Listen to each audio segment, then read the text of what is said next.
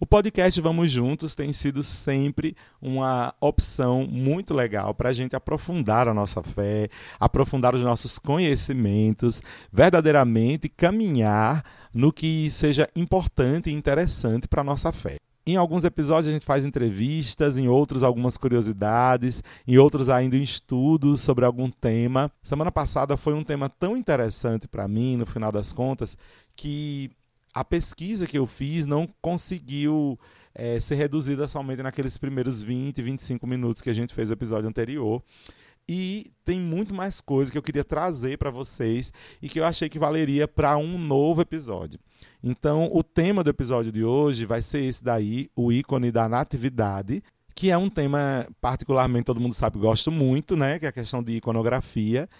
E eu acho que vai ser muito legal, muito útil para todos nós que estamos vivendo aí as vésperas né, do Natal. Estamos vivendo aí pertinho do tempo do Natal. Então espero que ele seja muito útil para todos vocês e muito legal o estudo dele, tanto quanto foi para mim. O tema do presépio da semana passada rendeu e hoje nós estamos trazendo esse tema sobre o ícone da natividade. Vamos mergulhar um pouco mais nesse mistério do Natal que se aproxima? E podem se preparar porque esse episódio promete, ele vai ser longo porque falar sobre ícone, ainda mais com a pesquisa que eu fiz aqui, vai ter muita coisa para falar e esse episódio vai ter que esgotar pelo menos essa ânsia que o coração da gente tem sentido para falar sobre esse assunto. Vamos juntos? Vamos juntos! Vamos juntos! Vamos juntos! Vamos juntos! Vamos juntos. Vamos Vamos juntos! juntos! Vamos juntos! Vamos juntos! Vamos juntos! Vamos juntos! Vamos juntos! Vamos juntos. Vamos juntos!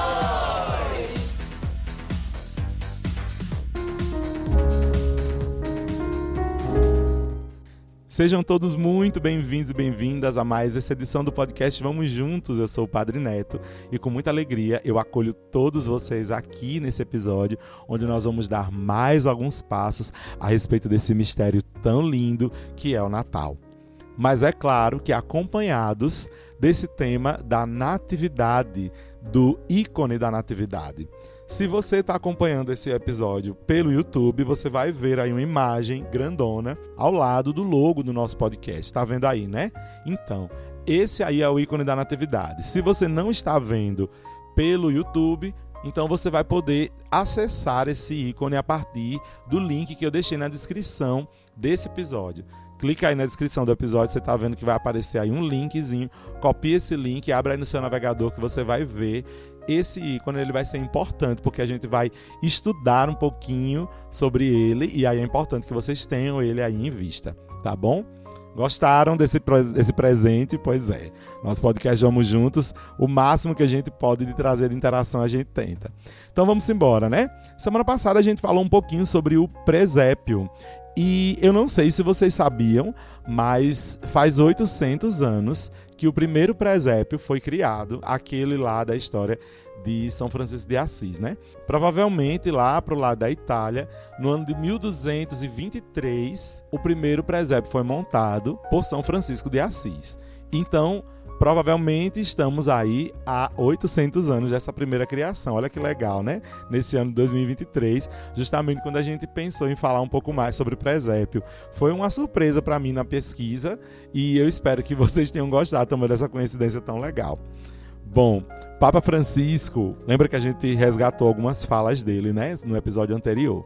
Ele recorda para nós que o presépio não foi feito com imagens de gesso, resina, outros materiais, mas com pessoas da comunidade.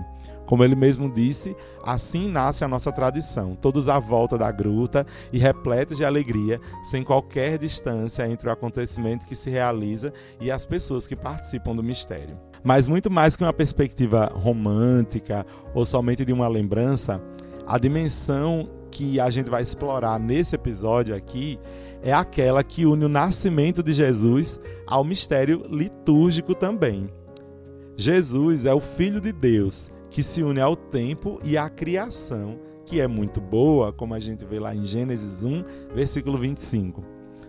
São Francisco, com o presépio, trouxe o acontecimento do passado para o presente. No centro da liturgia está a memória da encarnação, o encontro do Filho de Deus com a humanidade.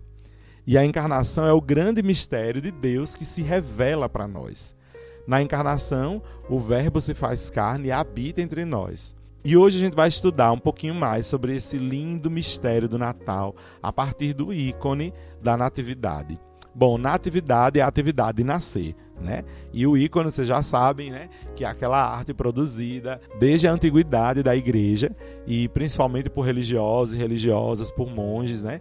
Que hoje também continua acontecendo em alguns países. Essa técnica da escrita do ícone continua a acontecer, inclusive aqui no nosso país.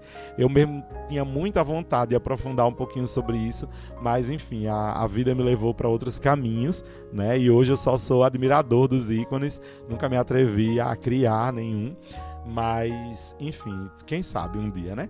Em todo caso, nós vamos estudar um pouquinho sobre essa beleza tão grande que é o ícone da natividade e ele expressa um acontecimento tão belo, tão lindo que eu acho que vale a pena a gente primeiro contemplar a figura. Observem aí todos os detalhes que chamarem a atenção de vocês.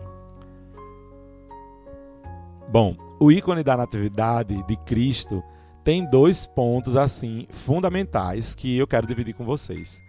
Primeiro, ele revela a própria essência do evento, o fato imutável da encarnação de Deus. Coloca a gente diante de um testemunho visível do dogma fundamental da nossa fé e traz também alguns detalhes, tanto da divindade quanto da natureza humana desse Verbo que se fez carne. Também ele mostra para a gente o efeito desse evento da vida natural do mundo, nos dando como que uma perspectiva de todas as suas consequências. Do ponto de vista do significado e composição, o centro do ícone, e aí vamos direcionar o nosso olhar para lá, onde todos os detalhes se relacionam de uma forma ou de outra, a gente encontra o menino Deus envolto em faixas, deitado na manjedoura.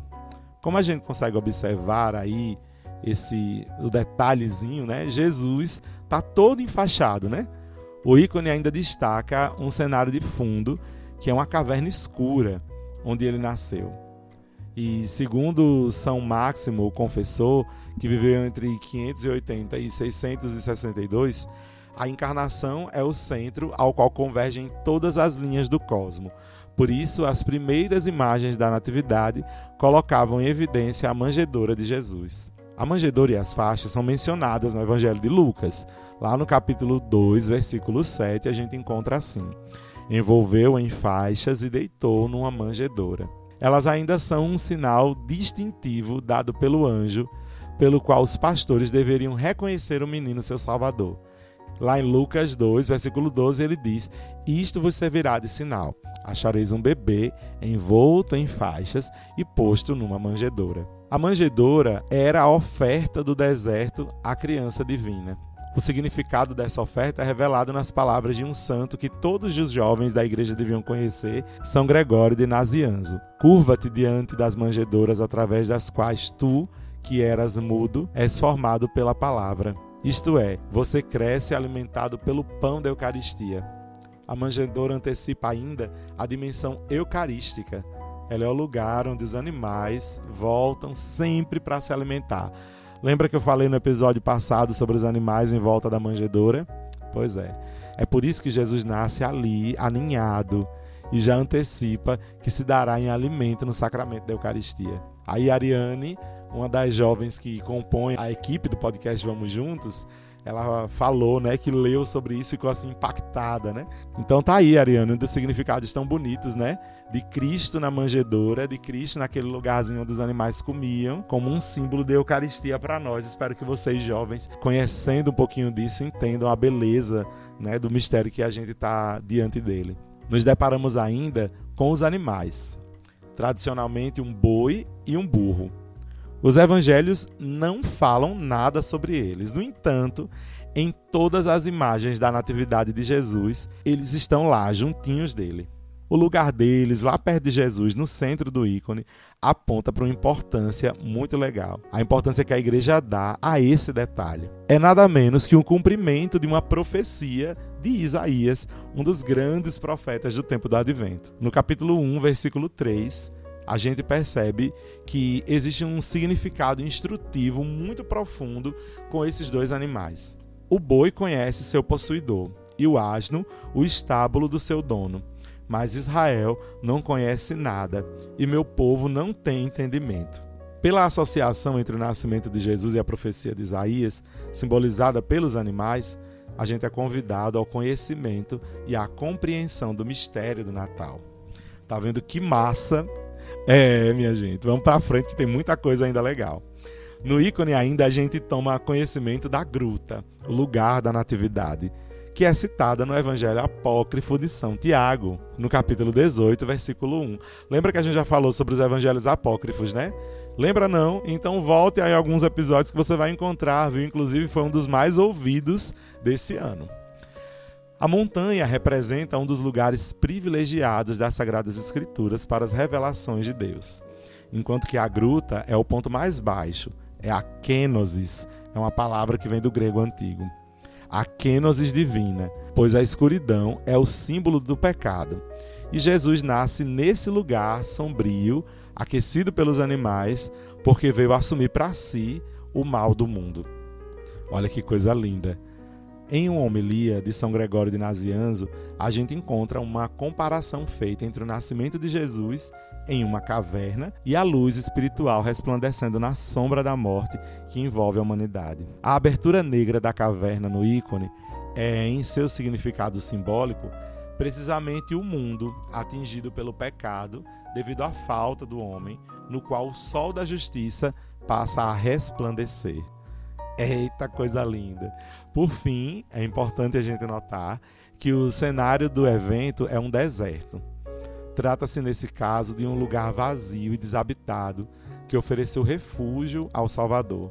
Desde seu nascimento, o mundo não o aceitou. Foi um cumprimento da prefiguração do Antigo Testamento. O deserto, onde o maná, símbolo da Eucaristia, foi dado, aquele que tinha feito chover maná do céu sobre o povo judeu, ele mesmo tornou-se o pão da Eucaristia, o cordeiro colocado sobre o altar, cujo símbolo é a manjedoura trazida pelo deserto no Novo Testamento como oferta a Jesus. Caverna, manjedoura, vestes de faixas são indicações da kenosis da divindade, do seu abaixamento para a total humanidade daquele que, invisível em sua natureza, agora se torna visível na carne pelo bem da humanidade nasce uma caverna, é envolto em faixas, assim prefigurando sua morte e sepultamento, o sepulcro e as vestes funerárias.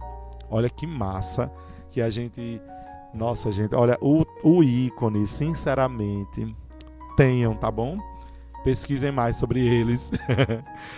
E aí, do lado de Jesus e dos animais, nessa caverna escura, a gente tem quem? Olhando para o ícone da Natividade de Cristo, a primeira coisa que mais chama atenção é a posição de Nossa Senhora, a Mãe de Deus, no lugar em que ela o ocupa. Nessa festa da recriação, ela é a renovação de todos os nascidos na terra. Ela é a nova Eva. Assim como a primeira Eva se tornou a mãe de todos os seres vivos, também a nova Eva, Maria, se tornou a mãe de toda a humanidade renovada, deificada através da encarnação do Filho de Deus. Ela é a mais elevada ação de graças a Deus que o homem, dentre todos os seres criados, traz para o Criador. Com essa oferta, na pessoa da Mãe de Deus, a humanidade caída dá o consentimento para sua salvação através da encarnação de Deus. Esse papel de Maria é enfatizado graficamente, destacando-se entre as outras figuras por sua posição central e, às vezes, por seu tamanho. Ela está deitada próxima do bebê, mas comumente já fora da caverna, em uma cama do tipo daquelas que os judeus levavam consigo nas suas viagens. A postura de Maria é sempre cheia de profundo significado e ela está imediatamente conectada em questões dogmáticas que acabam surgindo em diferentes épocas ou lugares. As alterações dessa postura enfatizam de acordo com a necessidade ou a natureza divina ou a natureza humana do Salvador. Assim, em algumas imagens, ela está meio sentada, o que aponta para a ausência, no caso dela, dos sofrimentos habituais e, portanto, para a natureza da Virgem, da Natividade e a origem divina do menino Deus. Mas, na grande maioria das imagens da Natividade de Cristo, a mãe dele está deitada, mostrando sua postura de cansaço após ter parido o menino. O que deve nos lembrar que jamais a gente tem que ter dúvida da humanidade de Jesus. Ele nasceu de uma mãe, ele foi parido e esse processo, logicamente, vai gerar cansaço. Aí a gente vê Nossa Senhora cansadinha ali, descansando um pouquinho depois desse trabalho de parto, né? Para que a gente não suspeite da encarnação e não afirme a encarnação enquanto uma ilusão, como afirmavam os, os hereges antigamente. E a gente não só vê Maria aí, não, né? No centro também a gente já encontra uma turma em volta. E que turma é essa aí? Como vocês estão vendo, com suas asinhas, os anjos que estão realizando um serviço duplo. Eles glorificam e trazem boas novas. Em um ícone, isso é normalmente expresso pelo fato de alguns deles voltarem-se para cima e cantarem a glória de Deus. Outros se inclinam para baixo, para os homens a quem trazem a boa nova. Como a gente consegue ver também, os pastores e os magos, respectivamente, cada grupo fica de um lado da caverna. Os pastores são mostrados ouvindo a mensagem dos anjos e muitas vezes um deles está tocando flauta, adicionando assim a arte humana, a música, ao coro dos anjos. Do outro lado da caverna estão os magos guiados pela estrela. De um lado estão os pastores, homens simples, rejeitados, porque eram impedidos de entrar no templo pela má reputação mas com os quais o mundo do alto entra em comunicação diretamente em meio à vida cotidiana deles de trabalho. De outro estão os magos, homens do saber que têm de realizar uma longa jornada a partir do conhecimento do que é relativo ao conhecimento do que é absoluto, através do objeto que eles estudam. Isso é muito massa da gente perceber, né? A ideia de terem colocado os magos para ir ver Jesus. As ciências que eles estudavam eram ciências que, como a gente vê hoje, refutáveis, passageiras. Toda ciência é assim. No entanto, quando a gente observa a perspectiva religiosa de Deus para a nossa fé, Deus é absoluto. Ele não passa, ele está o tempo todo presente com a gente, é eterno. Nos pastores, os primeiros filhos de Israel adoraram o bebê, a igreja veio o início da igreja judaica e nos magos o início das nações, a igreja dos pagãos. Na adoração por estes magos, a igreja testemunha que aceita e santifica toda a ciência humana que conduz a ela, desde que a luz relativa da revelação não cristã traga aqueles que traga aqueles que a servem para a adoração da luz absoluta. E aí a gente deve notar que os magos são representados como tendo idades diferentes, o que enfatiza o fato de que a revelação é dada aos homens independentemente dos seus anos de experiência. Outro fato a ser observado é a presença dos cavalos ao invés de camelos, que quem criou esse ícone não conhecia, que eram os russos. Então lá na Rússia não tinha camelo, então para eles todo mundo chegava de cavalo. a gente se depara ainda com um longo raio que sai da estrela e aponta diretamente para a caverna. Esse raio conecta a estrela com uma parte da esfera que vai além dos limites do ícone, uma representação simbólica do mundo celestial. Dessa forma, o ícone mostra a estrela não apenas a um fenômeno cósmico, mas também a um mensageiro do mundo do alto, trazendo a melhor notícia sobre o nascimento daquele que é celestial sobre a terra aquela luz que, de acordo com as palavras de São Leão Magno, estava escondida aos judeus, mas resplandeceu para os pagãos. Em um canto inferior do ícone, descendo aí um pouquinho a vista, a gente vai encontrar duas mulheres que estão lavando uma criança.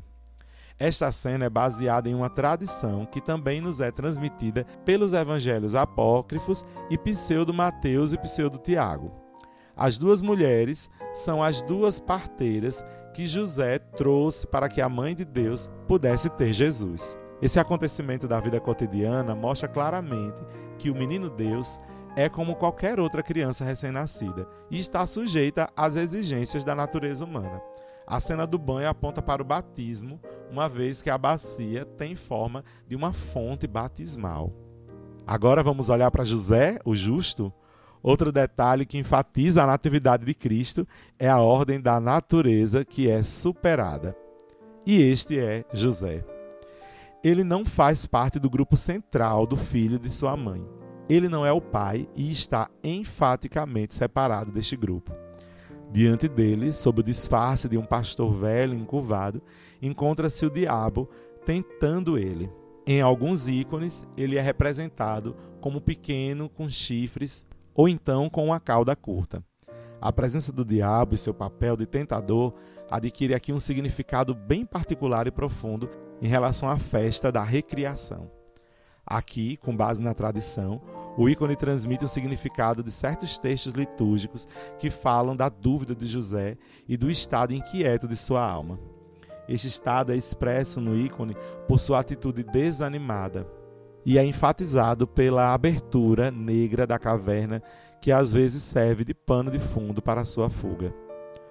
A tradição, transmitida também pelos apócrifos, relata como o diabo tentou José, dizendo que um nascimento de um bebê por uma virgem é impossível, sendo contrário às leis da natureza. Esse argumento, assumindo algumas formas diferentes, continua reaparecendo ao longo de toda a história da igreja, sendo a base de muitas heresias. Na pessoa de José, o ícone então revela não apenas o seu drama pessoal, mas o drama de toda a humanidade. A dificuldade de aceitar aquilo que está além das palavras ou da razão a encarnação de Deus. José está envolto num manto verde da cor da criação, porque ele é um descendente direto de Adão. Enquanto ele aponta para a mão em sua bochecha, ele está se referindo sobre o que aconteceu de extraordinário. Olha para o céu, para o verdadeiro pai do menino Salvador, se perguntando: de onde vem esse menino? Sua hesitação representa as dúvidas de toda a humanidade, que acha difícil acreditar que o Filho de Deus possa nascer de uma genealogia humana. É preciso ouvir a fé para poder acolher essa criança e tornar-se sua guardiã. A fé de José e a nossa é necessária para que Jesus cresça e cumpra a sua missão de Salvador. Em alguns ícones, a mãe de Deus é representada olhando para José. São diversas as possibilidades de olhar para Maria. Aliás, em alguns ícones, ela olha para o menino Jesus, guardando em seu coração as palavras sobre ele. Em outros, olha diretamente diante dela para o mundo externo. E ainda também pode aparecer olhando para José, como se expressasse por esse olhar compaixão pelo estado dele. Nisso, o ícone ensina a atitude tolerante e compassiva para a descrença e a dúvida humana. E o que é que a gente vê mais nesse ícone? Nossa, falar sobre essa situação de José é muito tocante, né? Eu acho incrível assim. Vamos lá, vamos seguindo. E por fim, o que é que a gente consegue contemplar? Que toda a criação participa do evento da encarnação do Verbo. As estrelas celestiais e as criaturas terrestres participam desse momento. Se antes de Cristo todo mundo achava que uma estrela guiava o nosso destino, porque todo mundo nascia sob uma estrela, no caso de Cristo, a estrela se submete a ele e serve como indicador para mostrar o lugar de seu nascimento. Ou seja, Cristo liberta a gente desse determinismo cósmico. Não somos filhos da terra nem mesmo do acaso. Nós somos livres, filhos de Deus. Representando as criaturas animais estão o burro e o boi. Os dois animais proféticos, como mencionados por Isaías. Como diz na liturgia bizantina, a terra oferece a gruta, os animais enviam seus representantes e a virgem a humanidade.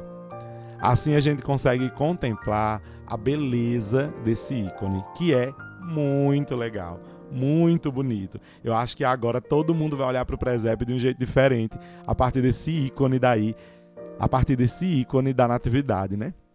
Gente, a partir da encarnação, a plenitude de Deus divina habita entre todos nós, no corpo de Jesus. Nele, a nossa humanidade entra em comunhão com o Pai. A partir daí, o reino vem a esse tempo para fazê-lo passar para o tempo eterno, do Cronos ao Kairos. Cristo ressuscitado está dentro do nosso tempo, porque no momento de sua cruz rasgou-se o véu do templo e se abriu uma brecha na plenitude do tempo, que leva ao nosso tempo à sua consumação. Por isso mesmo, Cristo está diante de nós no futuro. A sua vida histórica tão preciosa em si mesma, acaba sendo um anúncio de uma vida muito mais ampla, a do seu corpo, a humanidade redimida ao longo da história do mundo.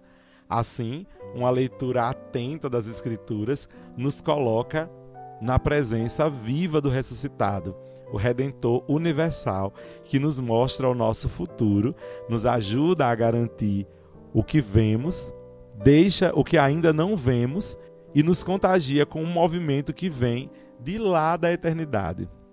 Compreendemos então por que os primeiros cristãos amaram tanto a invocação Maranatá e quiseram ser aqueles que têm pressa com o desejo do advento do dia do Senhor. O amor faz o mundo. Cristo transfigurou secretamente o universo. Este cosmos, recordado, recriado e iluminado, nos é oferecido no mistério da Igreja. É o nosso enraizamento, não só celestial, mas terrestre. Nossa terra celeste e o nosso céu terrestre. A fonte de um pensamento eucarístico, o único capaz de vencer qualquer força no mundo. O ícone da Natividade nos revela em sua simbologia que tudo, a humanidade e o cosmos, é reconduzido até Cristo, o único Senhor. Lindo demais, né? E essa pesquisa que eu fiz está principalmente baseada, e aí eu li muito, de um artigo escrito pela Wilma Stegal de Tomaso. Tomara que eu tenha pronunciado correto o seu nome, viu, dona Wilma?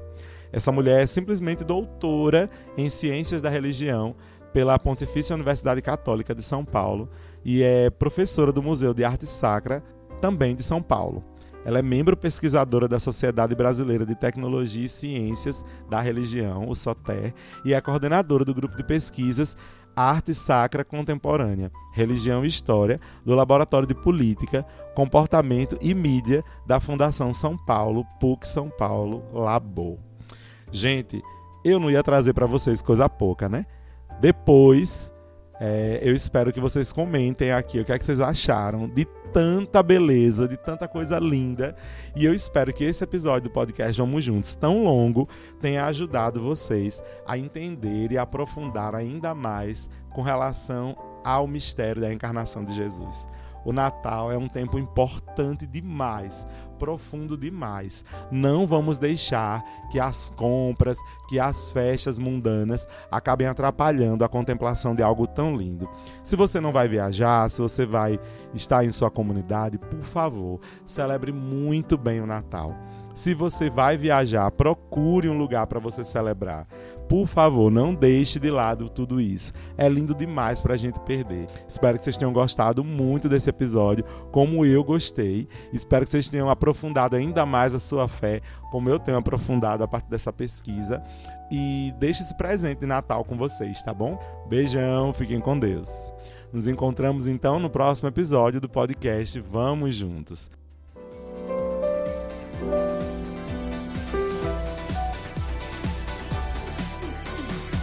Esse podcast é uma iniciativa da AJS Caetés e Inspetoria Salesiana São Luís Gonzaga.